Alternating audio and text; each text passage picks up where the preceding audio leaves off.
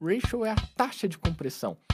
Eu gosto muito de converter essa taxa, que muita gente tem dificuldades ali quando a gente fala, por exemplo, de 1 para 1, 2 para 1, que são as numerações que a gente tem ali. Eu costumo converter isso para porcentagem, eu acho mais fácil. Imagina o seguinte, você vai lá e coloca, por exemplo, 2 para 1. 2 para 1 significa o seguinte, imagina, eu te dou duas balinhas e você me devolveu uma. Ou seja, cada um ficou ali com uma balinha, ou seja, 50% para cada um. É só você pegar aquele número 1 e dividir por 2, também dá metade, ou seja, dá 50%.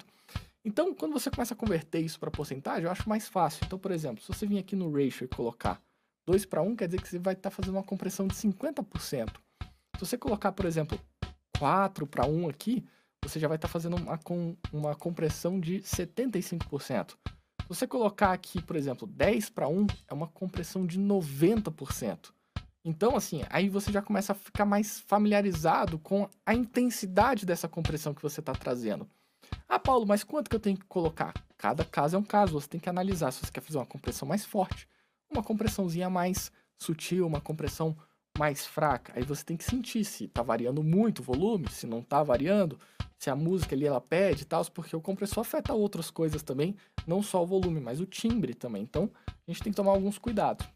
Aqui eu vou usar uma compressão é, mais leve, vamos dizer assim, eu vou usar um 2,5, que seria mais ou menos uns 60% de segurar esse volume realmente a partir do ponto que passa. Eu vou começar a descer aqui o threshold.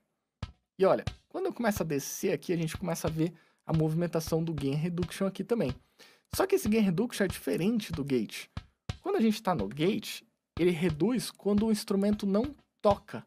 Quando a gente está no compressor, ele reduz exatamente quando o instrumento está o quê? Tocando. Ou seja, quando vem aquela batida mais forte, ele começa a comprimir ali aquele som e diminuir esses picos e diminuir essas intensidades.